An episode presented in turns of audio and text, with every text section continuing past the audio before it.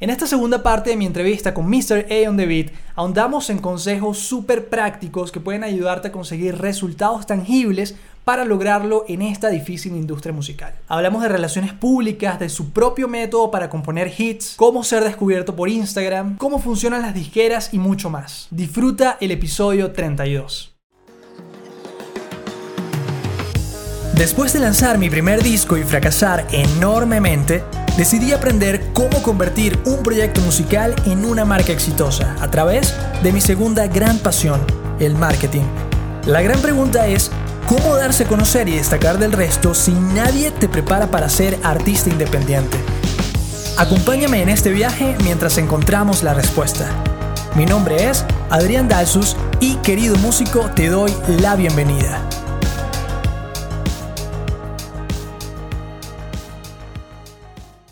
Ahorita mencionaste algo, algo que me llamó la atención, me gustaría nada más como saber allí cómo funciona eso. Está firmado por Sonia TV, pero comentaste también que eres un artista Warner, o sea, eso se puede. Eso es correcto, sí. Ok. ¿Qué pasa? Cuando yo firmé con Sonia TV, yo no tenía ningún compromiso con nadie. Entonces yo pude firmar libremente con Sonia TV. Una vez que tú firmas con una editora, estás en un contrato de exclusividad hasta que ese contrato se venza, bien sea porque se acaba el tiempo y ya devolviste el adelanto, o bien sea, bueno, no, en realidad esa es la única, esa es la única razón por la que se puede acabar un contrato. Hasta que eso no pase, hasta que no devuelvas tu adelante y no se cumpla el periodo, que normalmente es unos cinco años, hasta que no se cumpla ese periodo, tú estás atado a ese contrato.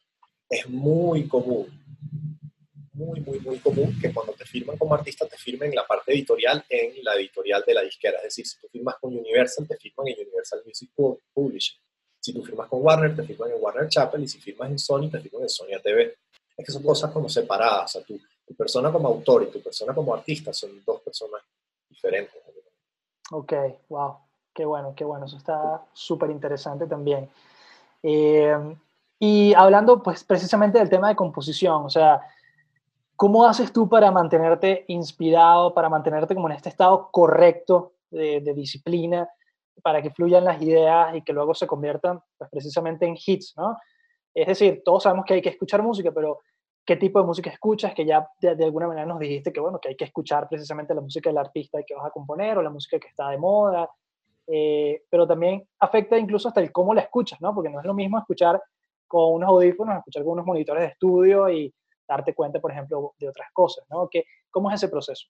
Sí, sobre todo lo, lo que dices de escuchar en, un, en un, lo que se llama un ambiente controlado o sí, o sea, en un lugar donde tengas tratamiento acústico y unos monitores de estudio. Eso es súper importante, sobre todo para producción, para entender la relación de volumen entre elementos, entre si la voz, o sea, cómo está la voz a nivel de volumen con respecto a estos otros elementos de la producción, o cuánto reverb, cuánto eco tiene la voz en el mix. Todo ese tipo de cosas. Si no tienes lo que llaman un critical listening environment, que es como un lugar donde puedas notar esas diferencias, es muy difícil aprender a escuchar las producciones de los demás. Pero bueno, volviendo al tema de composición, que es un tema que a mí me apasiona. Yo siento que yo soy compositor primero. Mira, el tema de la composición a mí me apasiona. De hecho, yo, yo siempre digo que yo soy compositor primero, productor después y artista tercero. Y mm, la inspiración en realidad tiene dos maneras de verse. Una es esperar a que te llegue. Como que, sí, es verdad, esto es cierto. A veces tú estás en la ducha o lavando platos y te llega la idea de una canción o te llega una melodía, te dices, ah, pues, ah, wow, qué, y la, la, la, la, grabas en el teléfono, la notas, lo que sea. Sí. Esa es una manera de ver. El problema de esa manera de verlo es que dependes de la musa y de la inspiración para escribir canciones. Entonces puede que la musa te llegue una vez al año o como puede que te llegue dos veces a la semana. Tú no lo sabes, no estás en control. Como yo soy un control freak, yo necesito controlar mi proceso creativo. Yo uso la segunda manera. Okay. La segunda manera es buscar la inspiración. ¿Cómo buscas tu inspiración? Viendo películas, escuchando podcasts, leyendo muchos libros, pero, pero con un ojo, o sea, tienes que estar todo el tiempo buscando posibles ideas. Siempre, siempre, siempre. O sea, es como una especie de detective de canciones. O sea, yo, estoy, yo voy por la calle, ¿sabes esos grafitis que a veces ponen en las calles que son como medio poéticos, inspiracionales? Sí, sí. Que sí, este, como poesía urbana. Yo voy anotando todo eso. Yo no sé si esto lo puedo convertir, a veces se puede convertir en una canción más adelante. Entonces yo no espero que me llegue la musa de la inspiración, yo la busco activamente, día a día. Y la otra cosa muy importante es hacer de, de la composición una artesanía, un proceso artesanal de repetición. Si tú repites y repites y repites y repites y repites, hacer canciones se vuelve como una persona que hace cestas en la carretera para, no sé, para pa Es una, es una cosa de repetición manual, que mientras más lo haces, mejor te vuelves haciendo. un hábito, ¿no? Es un hábito, tal cual. Es algo, se vuelve un proceso casi artesanal, en donde ya esa gente que hace cestas, las hace perfectas, las hace increíblemente bien, sin pensarlo. Si yo te doy ahorita a ti eh, las mismas hojas que usa esa gente y te digo haz una cesta y te digo más o menos cómo se hace, te va a quedar un desastre de cesta. Sí, claro. Por más bueno que seas con tus manos, eh, te va a quedar un desastre. Pero la cesta número mil ya se va a empezar a ver como una cesta decente. Igual pasa con las canciones. Tus primeras 10 canciones, es más, hay gente que dice, tus primeras 100 canciones son abono, son básicamente pupú, abono, que va a servir para fertilizar el suelo para las siguientes 100 canciones, de, la 100 a la 200 o a la 1000. O sea, yo te puedo decir que yo tuve que escribir unas buenas, unas buenas 300 canciones durante cuatro años para yo sentir que una canción de las que yo escribía ya estaban en un nivel competitivo. O sea, o sea, fue escribir 100 canciones al año durante cuatro años, básicamente, una cosa así, más o menos, para yo sentir que yo estaba ya a nivel competitivo de canciones. Entonces mucha gente escribe ocho canciones y dice, wow, me encantan mis canciones. Sí, ok, puede que a ti te gusten mucho y a tu mamá, pero para llegar realmente a un nivel competitivo tienes que primero estudiar mucho, tienes que entender la relación entre tensión y resolución a nivel musical. A nivel musical. La, la, de cómo crear contraste entre secciones. ¿Qué elementos rítmicos en la melodía pueden crear contraste? Por ejemplo, si vienes haciendo corcheas, yo no sé si la gente que nos está escuchando sabe de música, pero bueno, voy a hablar en términos musicales. voy a hablar en términos musicales brevemente. Eh, si, la, si, la, si el verso viene en corchea, entonces de repente el coro te lanzas en negras, o en negras con puntillo, o en tresillo, algo para crear contraste entre secciones. Este, entonces, todo eso se estudia, puedes estudiar la composición, pero aparte de estudiar, tienes que hacerlo, hacerlo todos los días.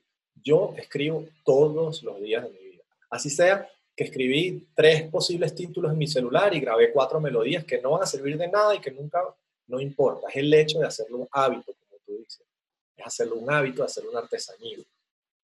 La, hay gente que piensa que la creatividad es como es como un balde de agua que tú vas sacando y se va vaciando y cuando se vacía se acabó. Pero en realidad no, la creatividad es más bien como un músculo, o sea, mientras más la usas, más tienes.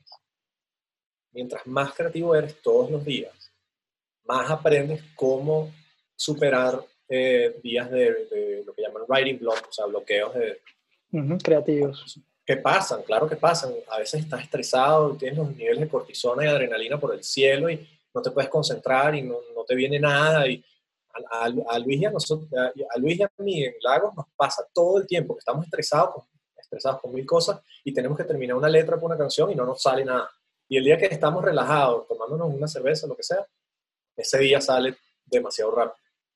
Claro. O eso, o el día que estás lavando platos y que estás estás en la ducha, sales, porque, qué sé yo, te relajaste y dejaste que tu subconsciente hiciera el trabajo. Ojo, y también hay un fenómeno que es el burnout, que, que, es estar como quemado, cuando te quemas, que también pasa, que es cuando a nosotros nos pasa que, que cuando ya hemos escrito literalmente, no sé, 10 canciones o 15 canciones en un mes, y además producirlas y mezclarlas, y, o sea, Llega un punto en donde tú sientes que ya no das más y tienes que tomarte una mini vacación, pues, o sea, decir, ok, vamos a tomarnos un break de tantos días para descansar. Pero, pero tienes que verlo como, tienes que verlo como, como si fueras un atleta. O sea, tienes que estar en forma. Tu cerebro tiene que estar en forma. O sea, si tú, los atletas no, se no, no es como que entrenan los sábados nada más. O entrenan una vez al mes. Los atletas entrenan todos los días. Y puede que un día, puede, puede que un día Usain Bolt o uno de estos tipos que corren 100 metros en 9, 9 segundos, puede que un día no se siente bien, no, no, no sé, le duele la barriga. Y, ese día, por más que lo intentó, no pudo bajar de 10 segundos corriendo los 100 metros. Pero lo intentó, lo intentó, lo intentó y, y, mantuvo el, nivel de sus ligamentos, de sus músculos. Igual pasa con la música, tú tienes que todos los días practicar. Si, si eres instrumentista, practicar tu instrumento. Si eres compositor, componer. Si eres productor, producir. No importa que nadie te esté pagando, es, como práctica y estudiar también. O sea, yo me meto en YouTube todavía, el sol de hoy, yo me meto en YouTube todos los días y meto, qué sé yo, no sé, o sea, todos los días busco algo nuevo, ¿no? Pero, qué sé yo, cómo programar baterías. Cómo hacer que una batería suene real cuando es programada. O cómo orquestar cuerdas. Eso es una cosa que es, una técnica específica de cómo cómo hacer conducción de voces de ejemplo. Y hay millones de videos gratuitos en YouTube. O eso, cómo, este, cómo escribir letras más eficientes que comuniquen mejor el mensaje. Y libros también. O sea, yo digo YouTube porque YouTube es gratis y, está demasiado accesible. Pero yo tengo libros de, de composición muchísimos. Les puedo recomendar varios. Lo que pasa es que creo que no hay muchas versiones en español. Que este es otro, otro filtro muy fuerte que a mí me parece que es cuando, cuando solo manejas el idioma, un idioma que no es el inglés, estás muy limitado a veces de, de la información que puedes obtener. Eso sí. Eh, y, y, entonces, bueno, si tienes la oportunidad de estudiar inglés, yo sé que es difícil, no todo el mundo tiene esta oportunidad, pero de manejar otro idioma, no otro idioma, porque no es como que, no es como que si sabes italiano vas a, vas a conseguirlo. Inglés. Sí. Hay muchos libros y muchos libros y muchos cursos que están solamente en inglés. De hecho, ahorita que hablaste de Berkeley School of Music, ellos tienen unos cursos online. Ese que tú hiciste de Music Business es buenísimo. Yo lo hice también. Hay uno de composición de Berkeley que es buenísimo también, que en una época estaba gratis en Coursera, una página que se llama mm. coursera.org. El curso de songwriting estuvo gratis durante unos meses y yo lo hice dos veces. El mismo curso lo hice dos veces, pero bueno que era. Es con un profesor que se llama Pat Patterson de, que, eres como el jefe de songwriting de, Berkeley. Okay. Y sí, es mucho estudio, mucho trabajo, mucha disciplina. Volvemos a lo mismo. sí. Volvemos a lo mismo. Excelente. Fíjate, hemos hablado ya de, de, tu faceta como compositor, un poquito como productor. Antes de entrar en la de artista, me gustaría hacerte esta pregunta para que también nos quede ese consejo, ¿no? Muchas personas dicen o, o tienen la respuesta de que, bueno, es que también se trata como de estar en el lugar y en el momento adecuado, ¿no? Pero los momentos, digamos, quizás dependan de otros factores externos, ¿no? Pero ¿cuál dirías tú que son esos lugares en donde un productor, en donde un compositor tendrían que estar? Es decir, ¿es asistir a exposiciones? ¿Es ir a conciertos? ¿Dónde debería estar este tipo de músicos para que las cosas pasen? Es todo, es literal todo. O sea, mm. es redes sociales, es mandarle DM a toda la gente que tú admiras y con la que quisieras trabajar y decir, mira, estoy empezando, me gustaría, qué sé yo, pedirte feedback de una canción que estoy haciendo. No todo el mundo va a tener el tiempo a hacerlo, yo lo hago. Si tú me mandas una canción, yo te voy a dar feedback de, lo que estás haciendo. O mira, este, o quizás gente que está, esto es muy importante también para redes sociales, busca gente que esté más o menos a tu nivel, a quien tú admires, y busca colaborar muy importante que esté a tu nivel. No vas a buscar colaborar con gente que está 10 pasos por delante de ti, porque esa gente no va a tener ningún tipo de motivación de colaborar contigo. Busca gente que esté más o menos a tu nivel y que puedan crecer juntos. Eso fue lo que yo hice con todos los artistas pequeños que me llevaron a donde llegué. O sea, yo trabajé, bueno, en su momento yo trabajé con Romina Palmisano cuando no había sacado nada a la calle y, y bueno, que siguen siendo artistas pequeños. En realidad Romina es un artista pequeño Gaby Noya es un artista pequeño. Eh, este, y como esos miles, miles de, bueno, Nael y Justin cuando todavía no habían sacado nada, trabajé con ellos también en una época, pero el punto es que busca gente que esté a tu nivel, no trates de saltarte 10 pasos y, escribirla Servando primero y que, mira, quiero escribir una canción contigo, porque eso no va a pasar. Este, pero capaz hay otro chamo en tu cuadra que compone canciones, o capaz hay otro chamo en tu colegio que compone canciones, capaz hay otra chama en tu universidad que compone canciones y capaz se pueden juntar y escribir una canción juntos y va a quedar mejor la canción entre los dos que uno, uno solo. Capaz no funciona, pero bueno, tienes que seguir intentando, intentando, Eso por un lado. Esa es la parte más fácil que es redes sociales. La parte más difícil es la parte presencial. Y ahora con la pandemia más todavía. Pero bueno, eh, ¿qué es eso? Lo que tú dices. Es todos los eventos que tú puedas asistir. Lo que pasa es que muchas veces esos eventos tienen un filtro. Pero, o sea, por ejemplo, los conciertos tienen el filtro de que no tienes que una entrada. Y en realidad los conciertos es muy difícil que vayas a tener contacto con gente de la industria en un concierto. La verdad es que es muy difícil. A menos que tengas un meet and greet. Y con todo eso, si tienes un meet and greet, siempre te van a ver como un fan y ya. Por más que tú seas compositor, etcétera, te van a ver como un fan. Entonces, eso no es realmente la luz en la que tú. Ahora, hay otro tipo de eventos que no es concierto, que son los, las, las, convenciones de música. O sea, South by Southwest, eh, ASCAP Expo, que ahora lo hicieron un rebranding y ya no se llama ASCAP Expo, creo que se llama The ASCAP Experience, eh, es en Los Ángeles todos los años. Yo he ido a esas exposiciones muchas veces. He, he conocido mucha gente dentro de la industria y me ha ayudado, he aprendido muchísimo porque obviamente son conferencias sobre composición, producción, qué sé yo, videoclips, bla, bla, bla, o sea, miles de cosas que puedes aprender, pero digamos que ninguna de estas cosas es, es como la bala que te va a, ¡pah! Ya, lo logré. No, es un esfuerzo en conjunto de, muchas, o sea, de muchas cosas pequeñas que van a construir algo grande.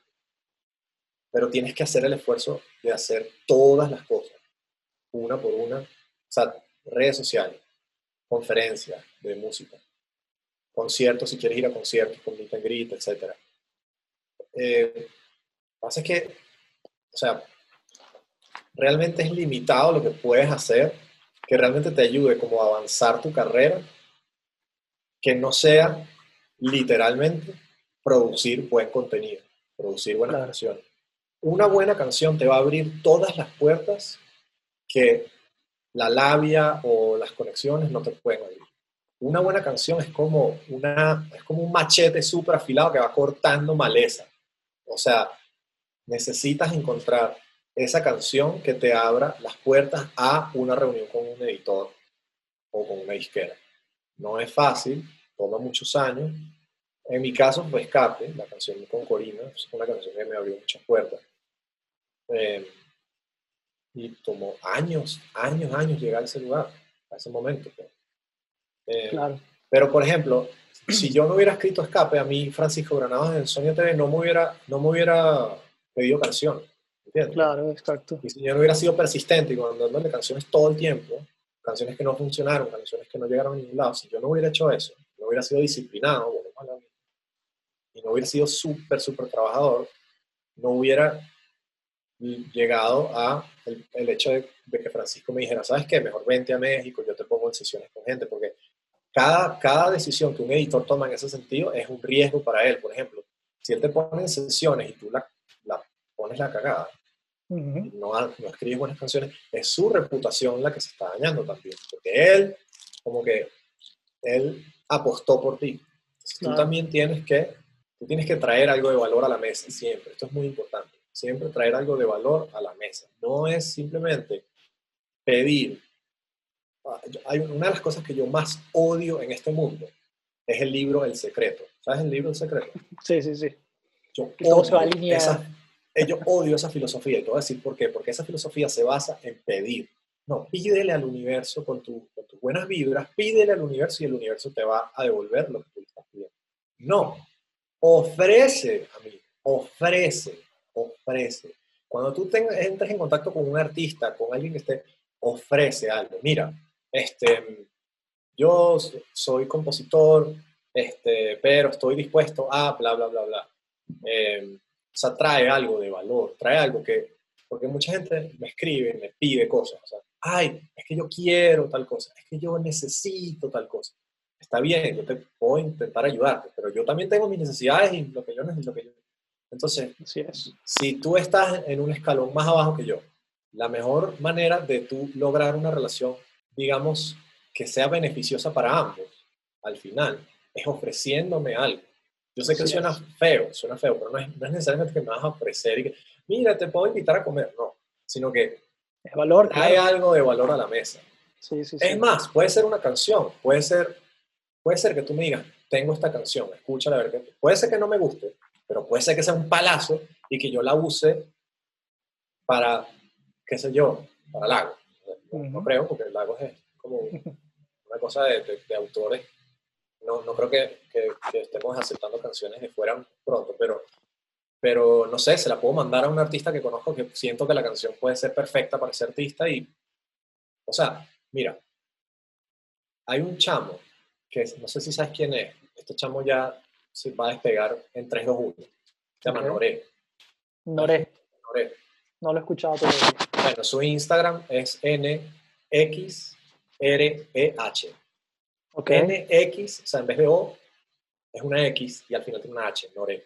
Okay. Ese chamo, ese chamo, no sé de dónde es, no sé si es del interior de Venezuela, no sé.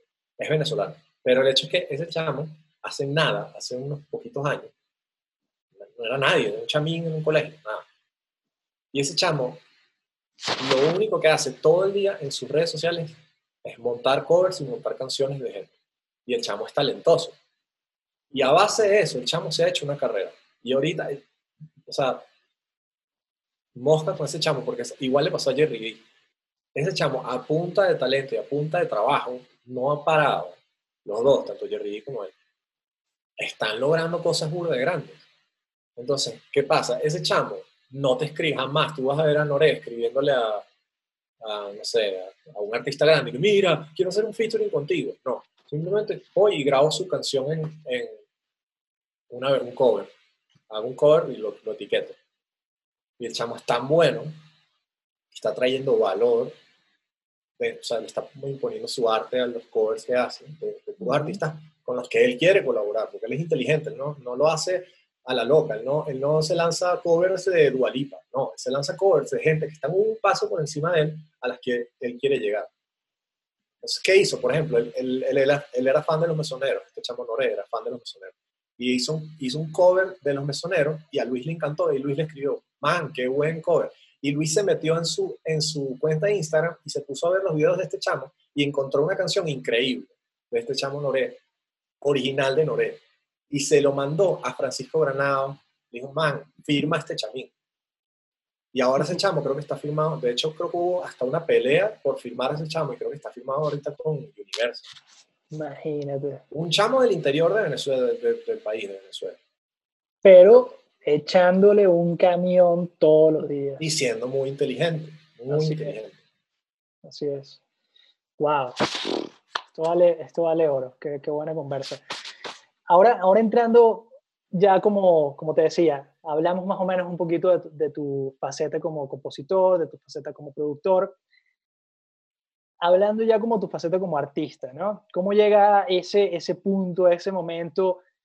¿Cómo llegas a conocer primero, obviamente, pues a Luis Jiménez como para eh, empezar a trabajar como, como compositores y luego decir, ok, este es el momento de lanzarnos como, como artistas? Mira, el cuento de Luis y yo es muy divertido porque yo trabajé con los mesoneros como ingeniero de sonido por ahí en el 2012, puede ser. O sea, hace, sí, hace 10 años, no sé. Y yo le hacía sonido a los mesoneros y nos, nos fuimos que sí, de viaje por tierra en una van para Valencia tres veces, etc.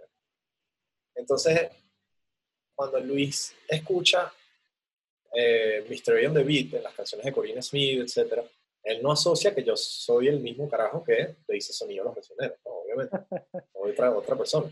Entonces, cuando él habla con Francisco Granado, que él empieza a hacer canciones para otra gente, eh, Francisco le muestra una canción que había hecho yo en uno de estos viajes a México, y y Luis dice, coño, me gusta esta canción, ¿quién es, esta, quién es este compositor? No, este es un chamo que se llama Agustín y tal, no sé qué, Mr. Beyond the Beat, que es el que hizo lo de Corina Smith. Ah, verga, qué cool. Ponme a escribir con ese chamo. Entonces, Francisco me escribe a mí y me dice, mira, Luis Jiménez está empezando a escribir canciones para otra gente. ¿Tú estás interesado en hacer una sesión con él? Y yo, coño, de bola, mándame. Luis vivía en México, pero hizo un viaje a Caracas, yo todavía seguía en Caracas. Nos vimos en mi estudio Y esta es la parte cómica del cuento, que es que Luis se me acerca y me dice, ¿qué tal, brother? Mucho gusto. Y así como que, Luis, como que mucho gusto. Tú y yo nos conocemos, yo te hice sonido en los mesoneros durante meses. Pero claro, había pasado muchos años, o sea, la verdad es, había pasado muchos años, yo había perdido mucho peso, yo era más gordito, me dejé la barba, yo antes no tenía barba, me dejé la barba, me peino diferente, entonces claro, aparte me hice este nombre Mr. Aeon David, que no tiene nada que ver con Agustín Suyaga, entonces para él eran dos personas diferentes. Sí. Pero bueno, esa primera sesión salió una muy buena canción que, que nos abrió muchas puertas, nunca nadie la ha grabado, pero esa canción estuvo en hold con cinco artistas grandes on hold significa que, que, el artista te dice no la muestres más porque puede que la grabe. Estoy interesado, claro. Y, y, es muy cómico el cuento de, de, ese primer día de composición, porque Luis es un chamo que obviamente tiene ya muchos años escribiendo de cierta manera para los mesoneros, para Araguato. Claro. Y cuando él se juntó conmigo, yo le digo, mira, yo tengo una manera de componer, no sé si la quieres probar. Y le digo, bueno, sí, estoy abierto, estoy cerrado. Entonces le explico que mi manera de componer es muy cerebral y muy metódica. Y es empezar primero por el título, luego la premisa en base a ese título, luego qué va a decir cada sección. Como que, ah, el verso va a decir más o menos esto, el coro va a decir más o menos esto. Ni siquiera en letras, sino simplemente, yo es una frase, por ejemplo, el verso va a hablar de, sí, el verso va a hablar de, ah, ella se fue. Ese es el, primer verso, es ella se fue. Pero el precoro es, y ahora pretendes volver. Y el coro es, vete para el carajo porque no me interesa, ¿entiendes? Claro, claro. Así, literal escrito así, vete para el carajo. Y ponte que el, y ponte que el, eh, que el título era, no sé, adiós. Entonces luego de buscar el lugar del título dentro del coro. Si va a empezar con el título del coro, si va a terminar, cuántas veces se va a repetir el título. Y cuál va a ser la frase que va a dejar en bandeja de plata el título. Por ejemplo, una canción que va a salir ahora de Lago, que es nueva, bueno, no es nueva porque ya la grabó un artista de Warner hace muchos, hace muchos meses, muchos años, y como en 2018. Pero no pasó nada con esa canción y a nosotros nos gusta mucho, entonces la vamos a, a reeditar con Lago. Se llama Roma. Ok. Eh, y entonces a mí se me ocurrió esa canción vino porque a mí se me ocurrió decir, este, dicen que todos los caminos llegan a Roma, pero en realidad mis caminos todos llevan a ti. Muy buen concepto. Ese, fue la, ese es el concepto de la canción, es como la premisa de la canción. el título era Roma, la, entonces después era decir, ¿dónde va a ir Roma? Roma va a ir al principio, o sea, tú puedes empezar el coro diciendo, Roma, no, no puede. Va a ir al final, va a ir al final, entonces terminas diciendo, porque todos mis caminos llevan a Roma, mm, tampoco. sí, claro. es como buscar dónde va a ir el título, cuántas veces se va a repetir, cómo logramos que tenga repetición para que la gente además entienda que el título es Roma. Entonces, bueno, después de ahí haces como melodía y letra del coro primero, antes del verso el coro. Luego haces melodía del verso y, después qué va a decir cada verso. es súper metódico y es como paso a paso, a paso a paso. Ese es un método, de hecho, de Berkeley, de Pat Pattison, de este curso de Berkeley que te digo de, de, songwriting. Es también mucho la manera de hacerlo de los, de los artistas country en Estados Unidos. Las letras del country en Estados Unidos son impresionantes de verdad, porque eso, son muy metódicas y son muy... Está todo muy pensado, es casi como si estuvieran haciendo un guion de una película. ellos, lo, ellos lo ven así, lo enfocan de esa manera casi. Wow, qué interesante verlo de esa forma, ¿no? Y, ah, entonces, bueno, lo de Luis, de cómo llegamos a, Lagos. Tuvimos esa primera sesión y nos fue increíble, a pesar de que Luis, el, el cuento es cómico porque Luis dice, man, ¿cuándo vamos a agarrar una guitarra? Llevábamos Creo que esa primera sesión no agarramos una guitarra, no, no, no cantamos ni una melodía. Fue puro hablando de cuál va a ser el concepto. Por cierto, esa canción se llama Trampa. Entonces, porque ¿qué pasa? Cuando tú tienes un concepto, un, un, título como Trampa, tú le puedes dar varios ángulos a la misma, al mismo título. Puede tener varias premisas. Puede ser, tú me hiciste trampa, me enamoraste cuando yo no me quería enamorar, o este, tu cuerpo es una trampa, todo el que cae ahí, ¿me entiendes? O sea, como que hay varios ángulos que le puedes dar al mismo título. Entonces, esa primera sesión fue solo hablando del título, hablando de la premisa, hablando de qué van a decir cada sección y, eso, dónde va el título en el coro, ese tipo de cosas. Y él estaba desesperado, decía, pero ¿en qué momento vamos a, hacer música? Esto no es música, esto es, esto es un guion de una película, esto es muy cerebral. Y le costó al principio como que meterse en, en, ese, en ese carril tan estrecho en el, que, en el que yo, particularmente yo escribo.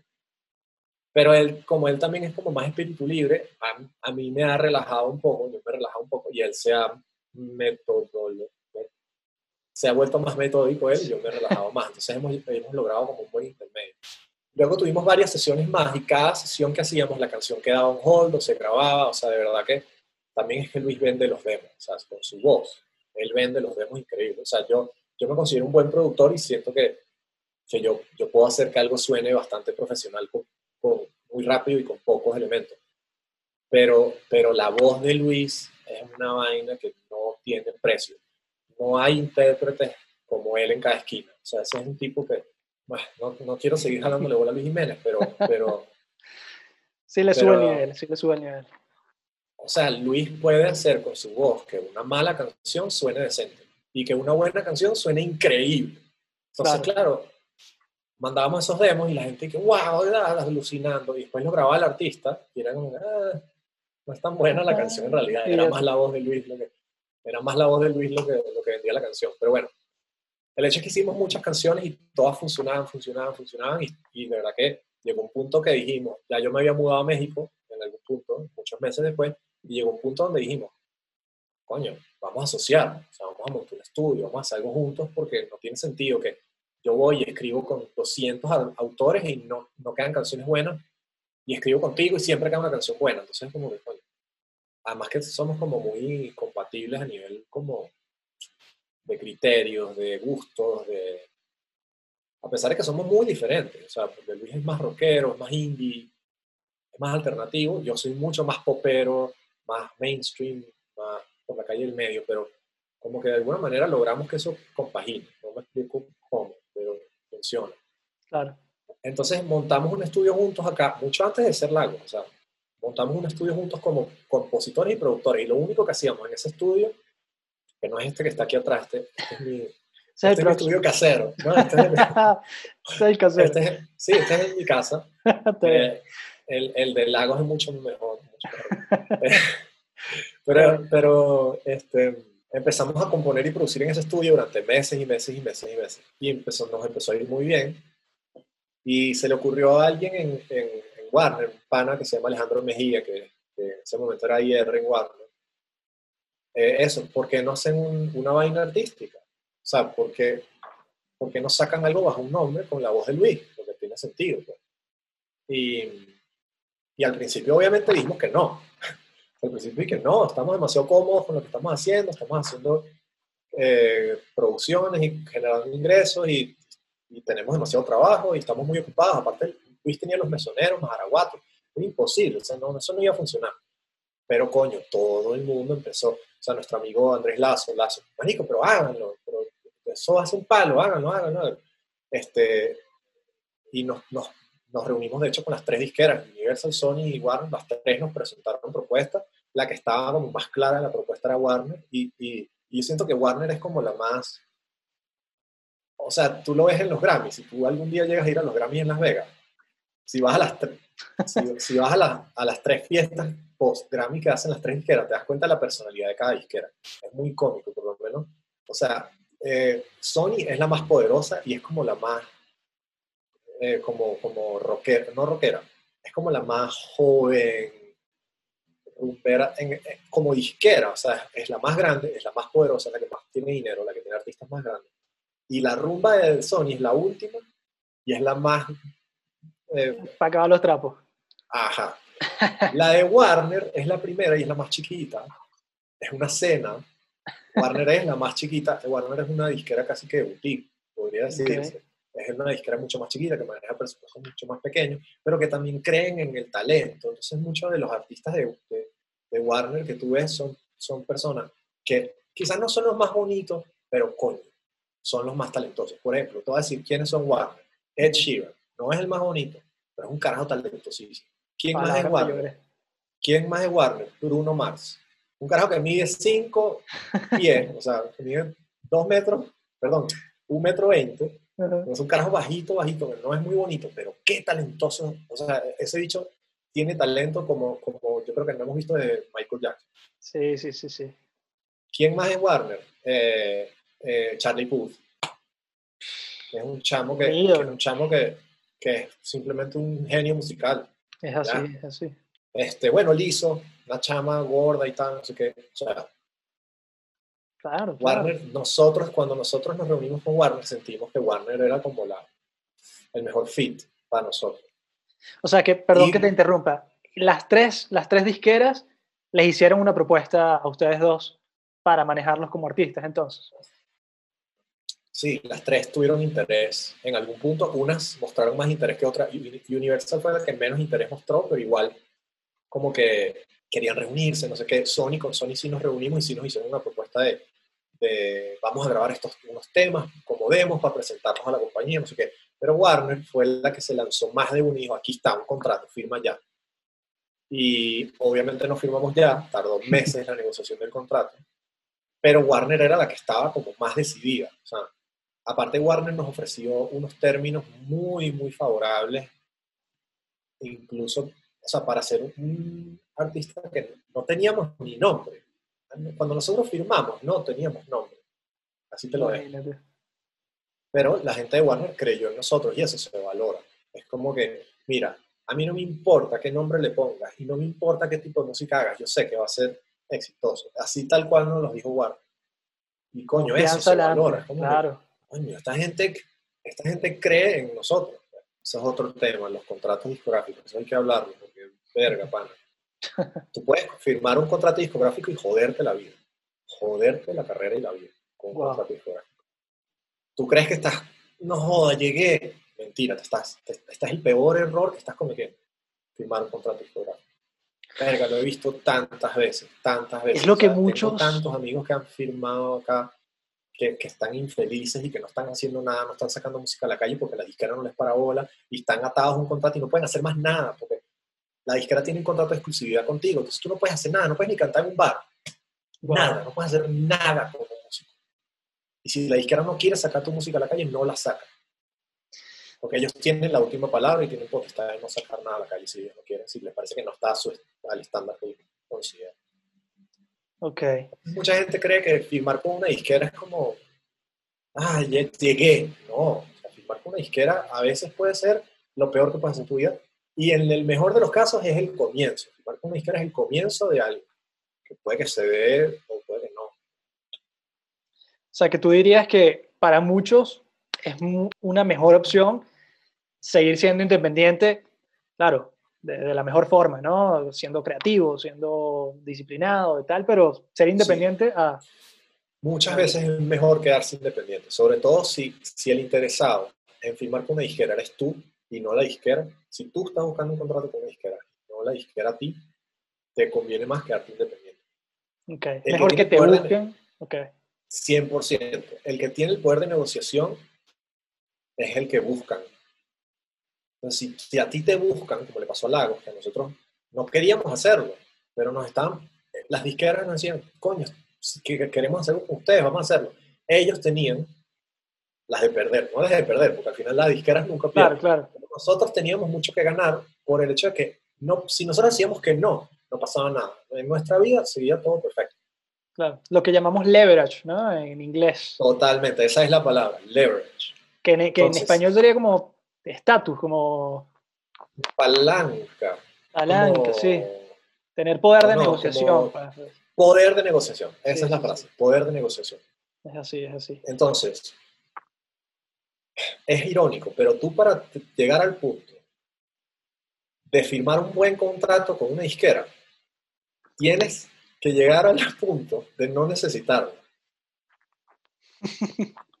es la vaina más irónica, es como un catch-22, es como que si tú necesitas una disquera, no es el momento de firmar con una disquera. Un momento de firmar con una disquera es cuando ya tu carrera, cuando tú ya no necesitas de una disquera y tú estás andando, tú tienes un proyecto ya andando. Y si firmas con una disquera o no firmas con una disquera, tú vas a seguir y te va bien y pues tú, puedes, tú mismo produces o tú, te haces tus propios videos, no necesitas te financie porque tú mismo te financias. Que fue el caso de Chini, por ejemplo, Chini y Nacho firmaron cuando salió Niña Bonita, pero ya Chini y Nacho eh, en ese momento giraban, tenían dinero, o sea, tenían capital y ellos mismos sacaban sus producciones, ellos mismos hacían sus videos. ese es el momento correcto. Cuando no necesitas la disquera, ese es el momento para firmar, porque puedes negociar un buen contrato y la disquera la verdad es que sí te puede ayudar a crecer, pero no, o sea, es muy difícil que una disquera te firme como desconocido y te lleve a un lugar muy grande. De hecho, o sea, realmente la razón por la que Lagos le ha ido bien muy rápido es porque Luis Jiménez ya tiene una carrera recorrida, vamos a hablar claro. Luis tiene un nombre, tiene un following y, eso nos ayudó muchísimo, porque la gente de los mesoneros inmediatamente volvió a mirar qué era Lago. Y eso nos ayudó. Obviamente hemos hecho un trabajo de promoción acá en México de público que no es público los mesoneros. Eh, tenemos mucho público que no es público los mesoneros, que de repente es público robado de Paticantú, de cuando le hemos abierto a Pati o, o de Lazo, que de repente no escuchan los mesoneros, pero sí saben quién es Lago. Pero, pero eso nos ayudó mucho también a la hora de filmar, el hecho de que Luis tenía un camino recorrido. Yo también, pues, pero yo no tenía un camino como artista, Luis sí. Em, pero todos los casos que yo he visto de gente que busca firmar, ellos buscan firmar con una izquierda, terminan lo que llaman engavetados, infelices y, sin poder sacar nada a la calle. O sea, es duro, es, muy duro ver artistas que no están sacando nada a la calle porque las izquierdas no les prestan atención y no les y, y, les rechazan todas las canciones que componen y les rechazan todas las producciones y no, eso no está, no está bien, eso no nos gusta, eso no va a salir, eso no, eso no, eso no, eso no, eso no. Y así te pueden tener hasta el fin de los tiempos. Otra cosa que nos gusta de Warner es que Warner es muy... Warner tiende a ser noble en ese sentido. Si Warner ve que no, no tiene uso para ti, te da la carta de retiro. La carta de retiro es, te puedes ir y puedes seguir haciendo música pero yo sé gente que está en Sony y Universal atados a contratos y no sacan nada a la calle y no les dan la carta de retiro. Le dicen, si tú quieres tu carta de retiro, me tienes que dar un millón de dólares. Así. Wow. Y no puedes hacer nada, no puedes cantar en un bar, no puedes, no puedes hacer covers en YouTube, o sea, no puedes hacer nada, porque Warner, perdón, Warner no, la disquera tiene acceso a todo. O sea, cuando tú firmas con una disquera, te quitan el canal de YouTube y ellos, ellos son los que cobran de tus regalías de YouTube. Ellos cobran de tu máster de Spotify, de Apple Music y de todo. O sea, ellos tienen acceso a todas tus fuentes de ingresos. Y si tú vas y haces un concierto por ahí tú solo en un bar, te demandan. Wow. O sea, es bien fregado. o sea, literalmente el tema con las disqueras es, es, tú mismo tienes que llegar a un nivel en donde tú mismo, digamos, tienes tu, tu propio reconocimiento, tus propios fans y tal, y la disquera simplemente es una herramienta, un medio para amplificar ese mensaje mucho más. Velo así, hay que verlo de esta manera. Tú eres un negocio, tú como artista, tú como productor, tú como eres un negocio, eres un business. Y la disquera quiere comprar ese negocio, quiere comprar acciones en tu negocio. Entonces, tú, tú como comprador de negocios, tú quieres invertir, ¿tú en qué negocio vas a invertir? ¿En un, en un negocio que está en números verdes o sea, en, positivo, que está generando ingresos, o un, negocio que está empezando, que todavía, o que está en números rojos, que lo único que hace es invertir y no percibe ningún ingreso. Obviamente tú vas a invertir en, una cosa que, que, tú sabes que va para adelante, que, tú sabes que ya incluso genera ingresos. Ese no era el caso de Lagos en el sentido de que Lagos, Lagos generamos ingresos como productores, más no como artistas. Pero sí era el caso, por ejemplo, de Chini Nacho cuando firmó con Universal, sí era el caso de Lazo cuando firmó con Universal, sí era el caso de Corina Smith cuando, cuando firmó con Rima. Todos ellos se mantuvieron independientes durante años, hicieron la gran mayoría de su, digamos, del crecimiento de su carrera, lo hicieron como independientes. Volvemos a lo mismo, tenían un motor económico detrás. En el caso de Andrés, bueno, clase media, vendió un carro, hizo su disco, luego poco a poco, luego de, los shows, él mismo sacaba el dinero de los shows y, hacía sus videos y hacía su, este, su, su, disco. En el caso de Chininacho igual, con sus conciertos financiaban la creación de contenido. En el caso de Corina, bueno, su papá le ayudó mucho porque tenía dinero, pero también Corina empezó a generar ingresos ella sola y fue, llegó un momento que fue autosuficiente. Este, hay muy pocos casos de gente que firma siendo absolutamente desconocido y que hace así un, un, crecimiento meteórico de la noche a la mañana. Muy pocos, muy pocos casos. Sí los hay, pero son pocos. Claro, que eso es lo que al final mucha gente cuando uno está comenzando es el sueño, ¿no? Ah, no, va a llegar alguien a este bar donde me va a escuchar y se va a acercar y me va a decir, y no, no, no es así, definitivamente, ¿no? O sea, si pasa, por ejemplo, Justin Bieber, o sea, es que el caso de Justin Bieber es una historia, ¿no? Pero Justin Bieber empezó así, tú sabes, cantando en la calle, luego covers en YouTube y no sé qué, y luego lo encontró Scooter Brown, cuando Scooter Brown no era nadie. Scooter Brown, la gente se olvida, pero Scooter Brown era un pata en el suelo cuando encontró a Justin Bieber. Lo que tenía eran dos o tres contactos, creo que era amigo de Usher y no sé qué, y se lo llevó a Usher a Atlanta. Y estuvieron meses pichando a Justin Bieber en disquera tras disquera tras disquera y todos dijeron que no. Usher fue el que se metió y dijo, coño, este chamito tiene talento, vamos a, vamos a hacer unas canciones. Y, bueno, y ahí como que surgió. Y es verdad, sí, Justin Bieber fue descubierto en Internet. Y sí pasa, sí hay casos de ese estilo.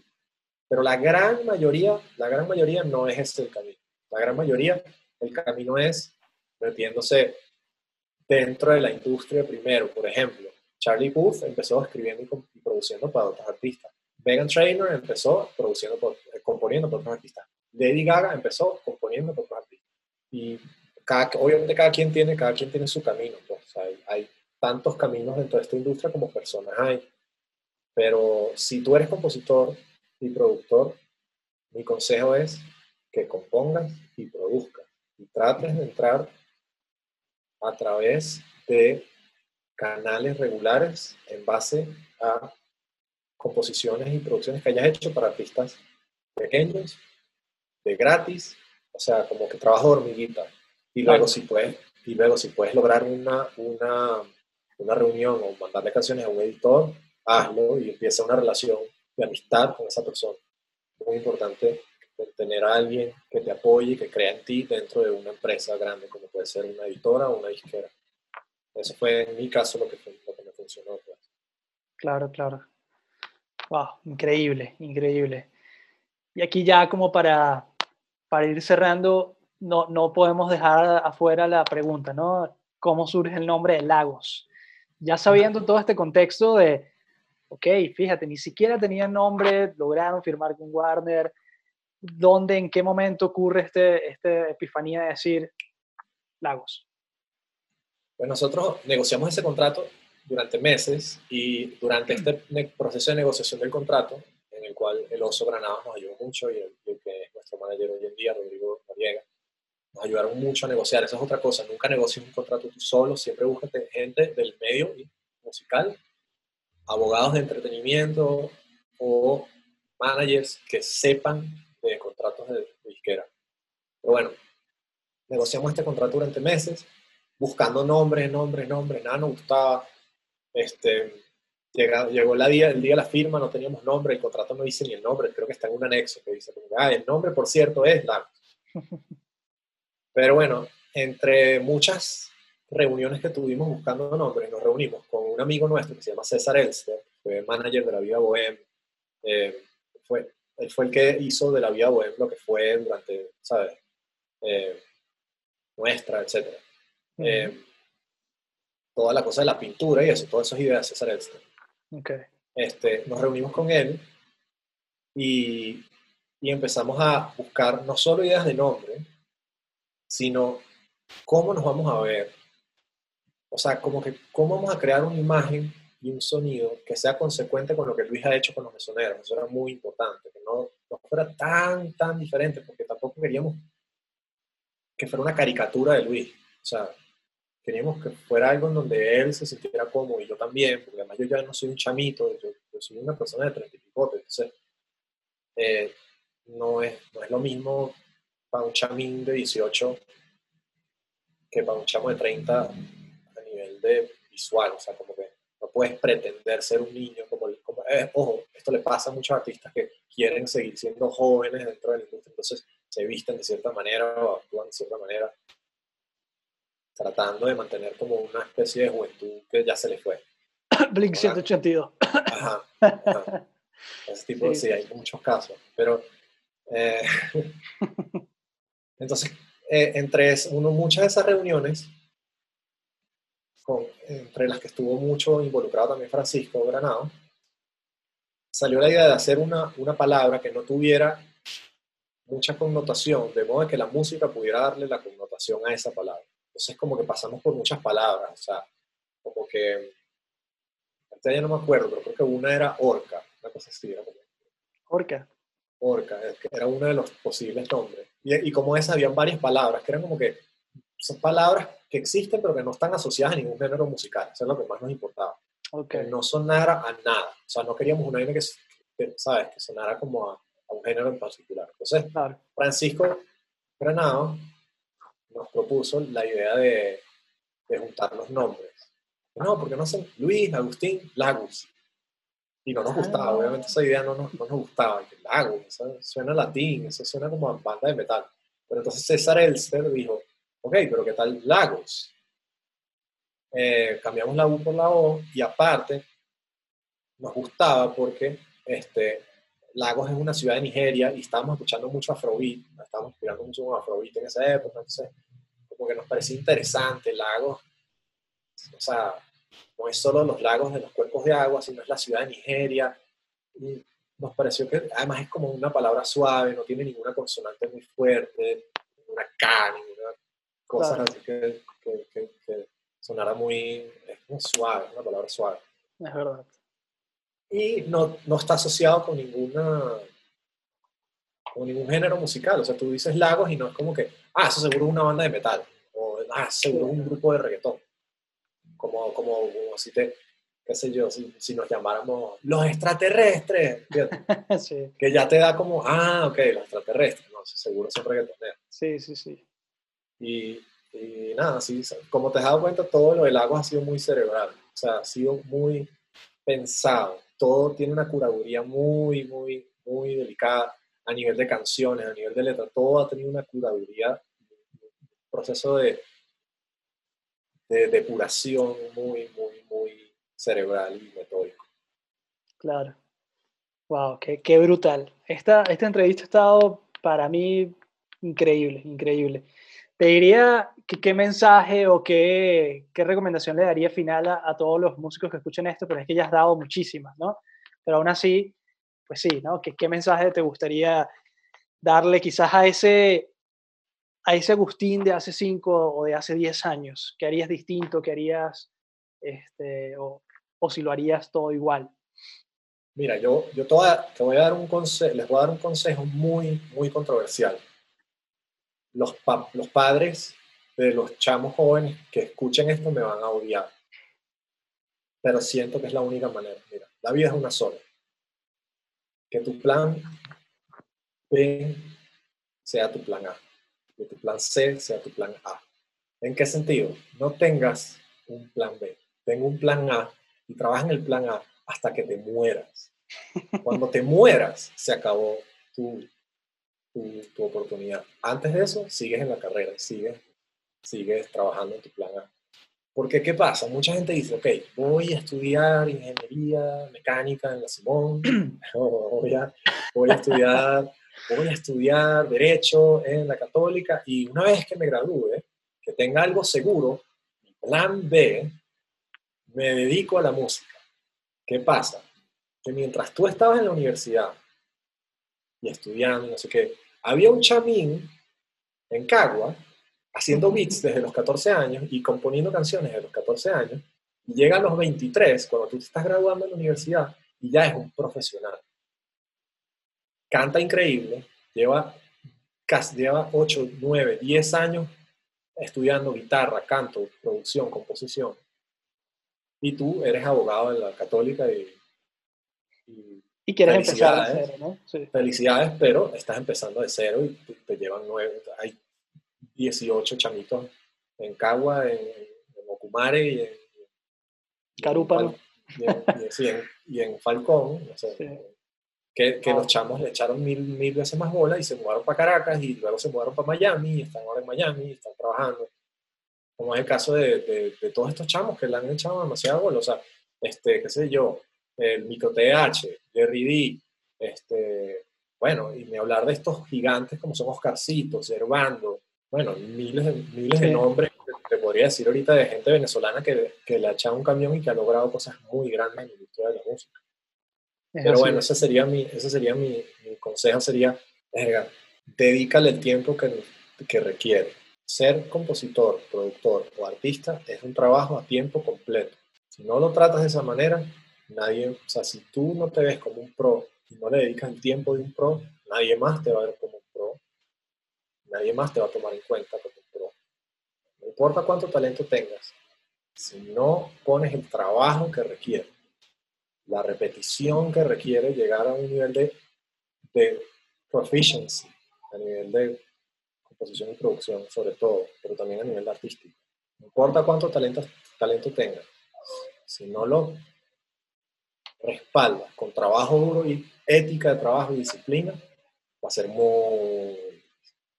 Y para eso requieres dedicarle tiempo, dedicarle ocho horas al día mínimo, mínimo ocho horas al día, como un trabajo de oficina, tal cual. Te, despiertas a las nueve de la mañana y compones hasta las seis de la tarde. Y así todos los días de tu vida o cantas o tocas la guitarra, lo que sea que tú quieras hacer. Es la única manera. Y lamento, lo, le pido perdón a todos los padres que están viendo esto, que quieren que sus hijos vayan a la universidad. Ir a la universidad está bien, pero bueno, entonces ve a la universidad y estudia música, estudia music business.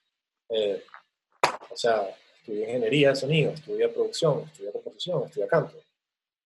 Claro. Si es que vas a estudiar. Es así. Wow, sí. ¿Qué, qué decirte? de verdad que qué consejos y qué información tan útil. Eh, pues muchísimas gracias de verdad por, por todo este tiempo que, que, nos has brindado, por toda esta, esta información de oro, ¿no?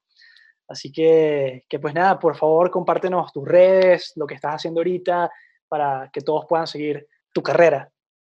Bueno, nada, antes de despedir, de verdad agradecerte por la invitación, tu podcast. Yo sé que todavía está en crecimiento, pero yo tengo un presentimiento de que dentro de seis meses vas a tener, vas a, vas a, vas a ver un crecimiento exponencial. Yo de verdad lo creo así porque tu contenido es de muy alta calidad este, y, y tienes como, tienes algo, tienes una magia, un ángel, una cosa que, que, que creo que, que, va para adelante. Así que felicidades por tu podcast, felicidades por tu cuenta de Instagram soy alto fan, alto fan de todo tu contenido. Gracias. Y bueno, este, si, si quieren escribirme, quieren preguntarme cualquier cosa, quieren mandarme canciones, lo que sea, me pueden escribir a través de mi Instagram, por DM, yo lo reviso siempre. Eh, mi Instagram es arroba mystery on the beat, M-R-A on the beat en inglés. Y bueno, mi proyecto musical se llama Lagos, me pueden encontrar como arroba Lagos Música. Este, se lo pierdan porque está súper cool. Tenemos con mucha, mucha música este año. Excelente. No, no nos vamos a perder, créeme. bueno, Agustín, muchísimas gracias y estamos aquí en contacto, pues. Muchas gracias a ti, ¿verdad? Si te ha gustado este episodio, te invito a compartirlo con otros músicos, dejar un buen review del podcast y seguirnos en redes sociales para más contenido de valor.